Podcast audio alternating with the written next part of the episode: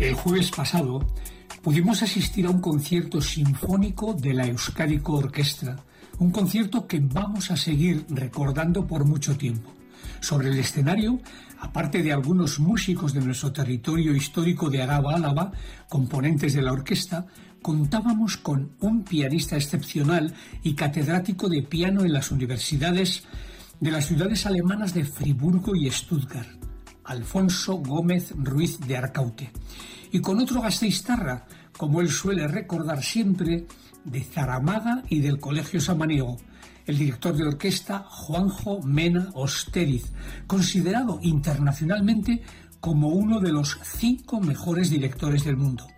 Y mientras disfrutaba de cada una de las tres piezas que componían el programa, pensaba en las becas que han posibilitado su trayectoria profesional.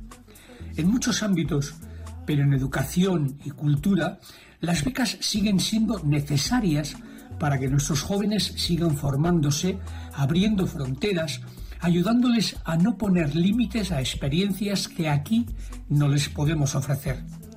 Soy consciente de que hay reticencias y críticas al tema de las becas, de las ayudas y de las subvenciones, sobre todo si son para la cultura. Y enseguida se utilizan las expresiones como pesebreros, mantenidos, privilegiados. Al igual que la inmensa mayoría de la ciudadanía no se cuestiona las ayudas a la industria, tampoco debería haber esa mirada odiosa hacia las de educación y cultura. Y el pasado jueves me volví a reafirmar en mi convicción de que las ayudas, las becas, las subvenciones son inversiones y no gasto.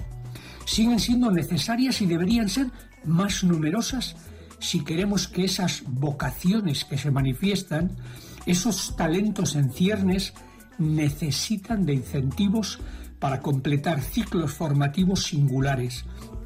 Tampoco quiero olvidar el compromiso que las personas receptoras deben adquirir con su conciudadanía y con el territorio que posibilitan esas becas.